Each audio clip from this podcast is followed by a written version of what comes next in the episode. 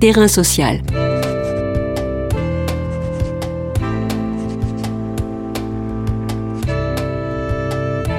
Hugues Chevarin. Philippe Coulangeon. Philippe Coulangeon est sociologue, directeur de recherche au CNRS, membre de l'Observatoire sociologique du changement à Sciences Po. Ses recherches portent notamment sur la démocratisation de la culture et de l'éducation. Il publie aux presses universitaires de France Culture de masse et société de classe, le goût de l'altérité. Les cartes des rapports sociaux ont-elles été rebattues par la diffusion de l'éducation, par la massification scolaire dans les 50 dernières années et peut-être plus récemment dans les années 90 Et enfin, par le partage d'une culture de masse, pour l'essentiel audiovisuel? Y a-t-il dorénavant un socle commun entre toutes les classes sociales? La notion même de classe sociale est-elle encore pertinente? Et quel est ce nouvel éclectisme des plus cosmopolites permettant aux élites d'être sans élitisme Terrain social. Terrain social aujourd'hui interroge l'inégal accès aux ressources culturelles. Bonjour Philippe Coulangeon. Bonjour. Je vous cite, Les classes supérieures tendraient ainsi de nos jours à se distinguer davantage par l'étendue et la diversité de leurs goûts et de leurs pratiques que par un accès privilégié à la culture savante et un rejet de la culture populaire qui fait au contraire désormais pleinement partie de leur environnement. Qu'est-ce que c'est que ce mélange des genres et les élites y sont-elles plus perméables? Oui, incontestablement. Je pense que ce qui, ce qui caractérise... Euh, les évolutions qu'on observe depuis une vingtaine d'années, voire un peu plus, c'est effectivement une plus grande circulation, une plus grande perméabilité, mais aussi, je dirais, une plus grande décontraction, en quelque sorte, des, classes supérieures, des élites euh, sociales et culturelles à l'égard des, produits de la culture de masse qui, qui au fond, sont, le, sont la toile de fond de, de nos vies quotidiennes euh, à toutes et à tous. Euh, euh, donc il y a effectivement une, une, plus grande perméabilité, oui, tout à fait. À quel moment ce, ce, ce, cette transformation a eu lieu et euh, qu'y a-t-il de différent euh, par rapport à la définition qu'en donnait Bourdieu dans la distinction? Bon, c'est difficile de, de, de dater précisément le changement parce qu'en fait, ce sont des questions sur lesquelles je dirais que avant les années 70, en tout cas pour la France, on a très peu de données. Euh, on a très peu de données euh, en population générale. Les, on, a très peu de grandes enquêtes sur les loisirs, sur les pratiques culturelles, sur les goûts. Euh, c'est vraiment à partir de oui 1973 qu'on commence à avoir des, données massives sur ces questions-là. Donc, on, on, on a peut-être tendance à, à, réécrire un peu le passé. Néanmoins, euh, je dirais quand même que le basculement, il s'opère assez nettement au, tournant des années 80 et il s'accentue dans les années 90. Et je pense qu'un des phénomènes sous-jacents à ça, c'est la massification scolaire, c'est-à-dire le fait qu'un nombre beaucoup plus important d'enfants et d'adolescents euh, fréquentent euh, les bancs de l'école beaucoup plus longtemps venus d'horizons sociaux plus divers que par le passé. Alors, ce qui ne veut pas dire que l'école est devenue égalitaire, loin de là, mais il n'empêche que on a un brassage culturel au sein du, monde scolaire qui est beaucoup plus important qu'il ne l'était dans les années 60, effectivement, à une époque où l'accès à l'enseignement secondaire était vraiment réservé à une, à une élite très limitée qui pouvait pratiquer une forme d'entre-soi culturel qui est plus difficile à maintenir à partir du moment où se produit une, une certaine forme de brassage, notamment à l'école, plus précisément dans l'enseignement secondaire. Est-ce que cette massification scolaire a permis, si je puis dire, la création d'un socle commun qui serait partagé entre les classes populaires et les élites? C'est effectivement en partie le cas, c'est-à-dire que je pense qu'il y a, une culture commune en quelque sorte qui se constitue euh, au confluent de deux choses, à, la fois une diffusion plus large de la culture classique euh, via l'école et puis une perméabilité plus grande du monde scolaire lui-même à l'égard euh, bah, de, de, de, des modes juvéniles, notamment dans le domaine de la musique ou, ou, ou choses du cinéma ou, ou choses comme ça. Autrement dit, la culture de masse entre à l'école et la culture de l'école euh, se diffuse un peu plus largement euh, auprès d'une population plus diversifiée qu'avant la massification scolaire. Donc oui, ce double mouvement, il crée, vous avez raison de présenter comme ça, une forme de socle commun. Et c'est précisément euh, à partir de ce socle commun que s'établissent de nouvelles formes de, de, hiérarchie et de différenciation culturelle. Alors on y vient à ces nouvelles hiérarchies. Est-ce que, à l'imitation du travail de Bernard Lahire sur la question de l'homme pluriel, ouais. est-ce qu'elle est là la nouvelle élite? Qui me semble caractériser les attitudes culturelles des, des catégories euh, socialement, économiquement et culturellement privilégiées, c'est euh, effectivement un, un, rapport à la pluralité, à la diversité culturelle plus affirmé que les autres catégories. Et qu'effectivement, le, le principal euh, élément de distinction culturelle aujourd'hui euh, se, se, situe vraisemblablement de, de ce côté-là. Ce principe de distinction, on, on le retrouve au-delà du domaine euh, des goûts et des pratiques culturelles. C'est quelque chose aussi qu'on observe du point de vue des attitudes morales et politiques. C'est-à-dire qu'il y a un principe de différenciation qui est très net aujourd'hui dans les attitudes, qui est lié à cette tolérance à l'altérité, à la diversité culturelle au sens, cette fois-ci, je dirais, euh, anthropologique du terme. Mais c'est devenu quelque chose qui est effectivement extrêmement structurant et qui, non seulement re reconfigure les, les, relations culturelles à l'intérieur de nos sociétés, mais aussi les relations politiques, d'une certaine façon. Est-ce que dans cette nouvelle attitude des élites et des classes sociales supérieures, dans cet éclectisme dont vous parlez, dans ce goût de l'altérité, est-ce que c'est à sens unique? C'est-à-dire, est-ce que euh, cette migration culturelle dont, est capable, dont sont capables pardon, les, les, élites, elle ne le permettrait pas euh, aux classes sociales populaires C'est pas totalement à sens unique, mais c'est quand même assez fortement dissymétrique. C'est-à-dire que ce qui reste un, un vecteur extrêmement important et, et un levier extrêmement important de circulation culturelle, je dirais, de comment dire, au bénéfice des, des classes populaires, ça reste quand même l'école, je pense effectivement, même si même si son rôle est, est, est, est limité. Et c'est vrai que le mouvement se, se, réalise plus massivement en sens inverse, c'est-à-dire que les, les emprunts des, classes supérieures aux, aux, éléments de la culture populaire sont plus importants que euh, les formes euh, d'accès élargi aux, classes populaires euh, de la culture savante. Mais je pense que ce serait effectivement caricatural de présenter ce mouvement d'éclectisme comme un mouvement totalement à sens unique. Je serais tenté de dire que c'est un mouvement qui est dissymétrique, qui fonctionne surtout au profit des, classes supérieures ou dominantes, appelons-les comme on veut. C'est un mouvement qui est quand même pas tout à fait à sens unique, oui, effectivement. Il y a de la circulation, pour le dire autrement. On parle effectivement de ces questions de circulation, donc de ces questions de mobilité sociale, peut-être des mobilités ouais. culturelles. Est-ce que ouais. euh, à ce moment-là, euh, il y a eu des possibilités et cette massification scolaire, est-ce qu'elle a permis cette ascension, j'ose pas dire sociale ou culturelle?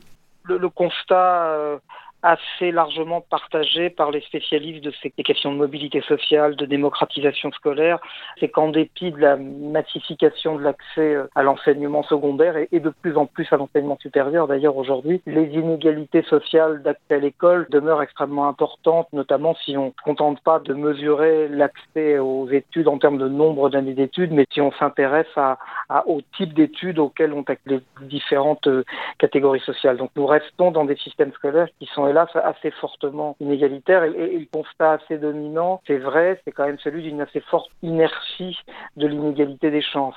Les inégalités se sont déplacées avec la massification, c'est-à-dire que les, les, feuilles de sélection, les, les feuilles de bifurcation euh, sociale se font de plus en plus tard, euh, qui s'opéraient à, à l'entrée dans l'enseignement secondaire, s'opèrent plutôt à la sortie de l'enseignement secondaire et à l'entrée dans l'enseignement supérieur aujourd'hui, mais il n'empêche, les points de bifurcation interviennent plus tard, mais ils interviennent malgré tout. Néanmoins, j'ai tendance à penser que ce différement des feuilles de sélection est quelque chose qui n'est pas complètement anodin. Je pense que c'est un point qui est d'ailleurs très débattu, tout le monde ne serait pas d'accord avec moi, un certain nombre d'observateurs de ces questions considèrent que, la translation dans le temps des feuilles de sélection ne change pas grand-chose à la structure des inégalités. J'ai tendance à penser que ce n'est pas tout à fait le cas. C'est-à-dire le fait que les jeunes générations soient exposées beaucoup plus longtemps que leurs aînés à l'expérience scolaires, aux études, etc., euh, modifient quand même assez considérablement euh, leur mode de vie, leur respiration, euh, et on le voit dans tout un tas de domaines, pas uniquement dans le domaine culturel, hein, encore une fois. Donc voilà, j'aurais tendance à dire le bilan de cette massification en termes de mobilité et d'égalité des chances, bah, le bilan est assez maigre. Pour autant, sur le plan de, de l'émancipation sociale et culturelle, tout ça n'est pas complètement anodin non plus. Les schémas de lutte des classes restent-ils opérants dans l'analyse de ces questions culturelles oui, euh, bah écoutez, ça, ça c'est vrai que c'est une question qui est, qui est finalement euh, assez centrale dans, dans mon livre et c'est pour ça que j'ai fait figurer le terme de société de classe dans le, dans le titre de, de cet ouvrage. C'est que je, je, serais tenté de faire une analyse assez euh, adornienne de, ces questions-là, en, référence à Théodore Adorno et, et, aux philosophes de l'école de Francfort, qui sont, qui sont parfois un petit peu oubliés, un petit peu méprisés, parce qu'évidemment la, la vision ultra pessimiste qui était la leur peut paraître parfois un peu caricaturale. Il n'empêche qu'il y avait chez, chez Adorno et Horkheimer une, une intuition assez juste sur ce qu'est une société de massification culturelle. C'était la massification de la culture qu'ils avaient en tête, eux, plus que la massification de l'éducation. Mais si on met bout à bout, si on met ensemble massification de la culture et massification de l'école, on a un peu une situation euh, dans laquelle euh, eh bien, nous sommes toujours dans des sociétés de classe. Et quand on regarde les évolutions d'inégalité de revenus et de patrimoine, euh, la chose paraît quand même assez claire. Quand on regarde l'assez forte inertie de la mobilité sociale, ça reste assez clair que nous vivons dans des sociétés de classe, mais en quelque sorte des sociétés de classe qui seraient en quelque sorte privées de conscience de classe, pour parler comme les marxistes, du fait précisément de cette double massification scolaire et culturelle. À une époque où euh, les classes populaires euh, n'accédaient pas aux études longues, à une époque où les enfants des classes populaires euh, avaient accès à la culture de masse, mais pas du tout à la culture savante, et où les élites méprisaient totalement la culture, la culture de masse et la culture populaire, on pouvait au fond avoir cette impression que l'antagonisme d'intérêt matériel, l'antagonisme de classe au sens très matérialiste du terme, se reflétait très exactement dans euh, des cultures de classe clairement identifiées. Ce que cette double massification scolaire et culturelle transforme, c'est précisément qu'il devient plus difficile d'identifier les cultures de classe propres aux différentes classes sociales dans des sociétés qui demeurent pour autant des sociétés de classe. C'est un petit peu ça aussi que j'ai voulu dire dans, dans ce livre. La question du capital culturel qui peut-être se transforme, ou du moins la vision qu'on peut en avoir se transforme, mais est-ce que derrière le, la notion de capital culturel, la rente, elle, la rente culturelle a, elle, été modifiée et euh, sa transmission en a-t-elle été modifiée? J'ai un peu développé effectivement cette question de la, de la rente culturelle en, quelque sorte. Et là, aussi, il y a un malentendu assez tenace concernant l'analyse qui est souvent faite des, des effets euh, et des déceptions liées à, à, la massification scolaire. On entend beaucoup parler, ça c'est pas une question nouvelle, euh, je dirais, ça fait 30 ans qu'on entend se lamenter sur euh, les phénomènes de dévaluation des diplômes qui accompagneraient leur diffusion. Hein. Le bac, ça vaut plus rien. Enfin bon, bref.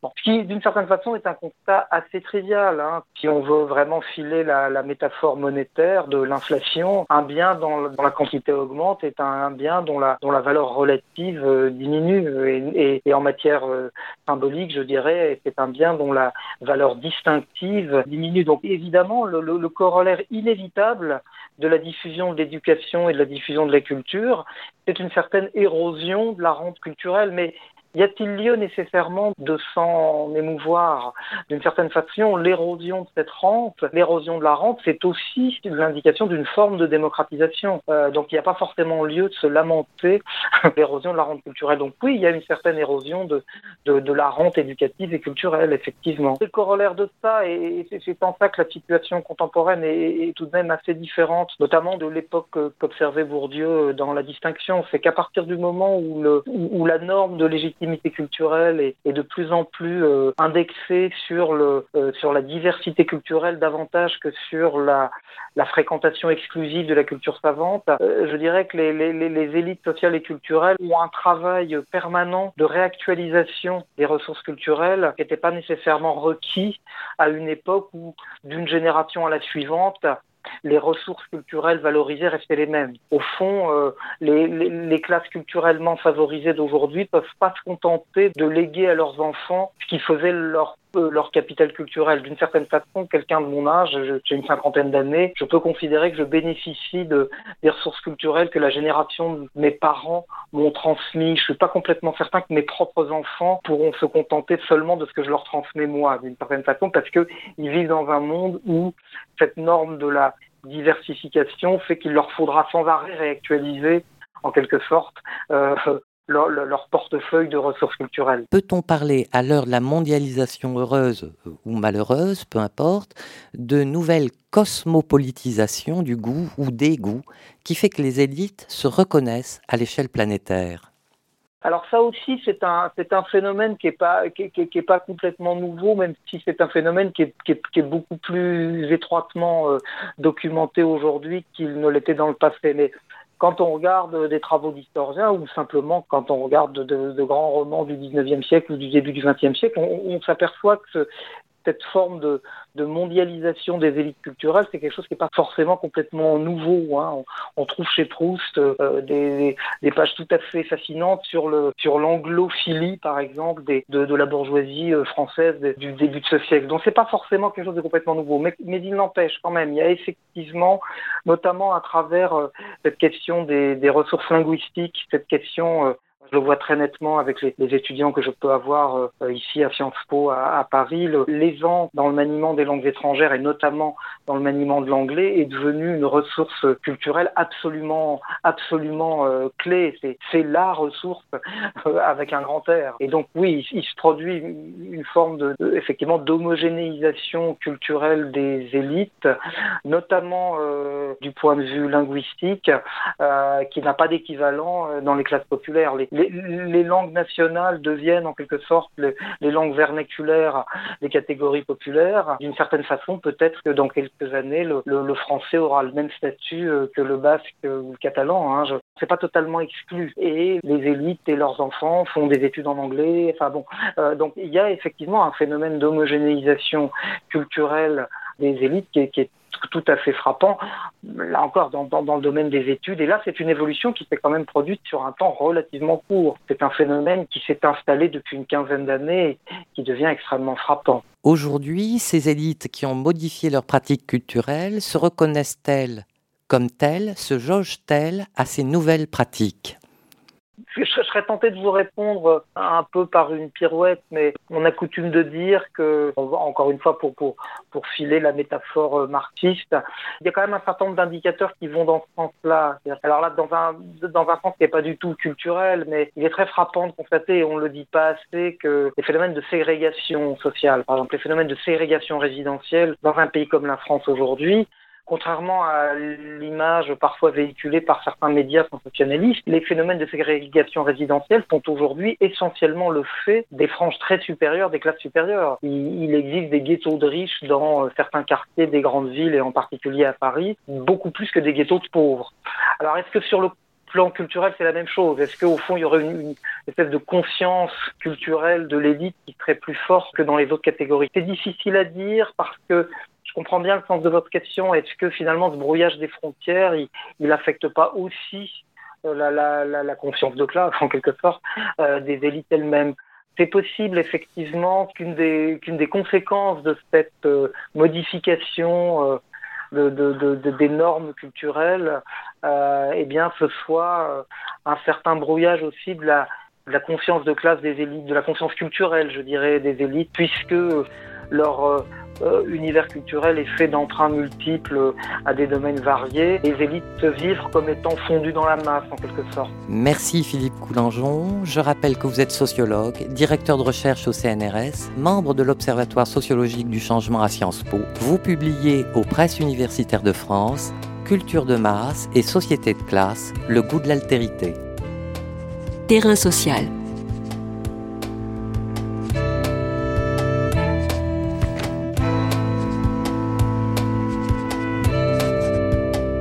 Les podcasts du chantier sont à retrouver sur lechantier.radio et sur les plateformes d'écoute.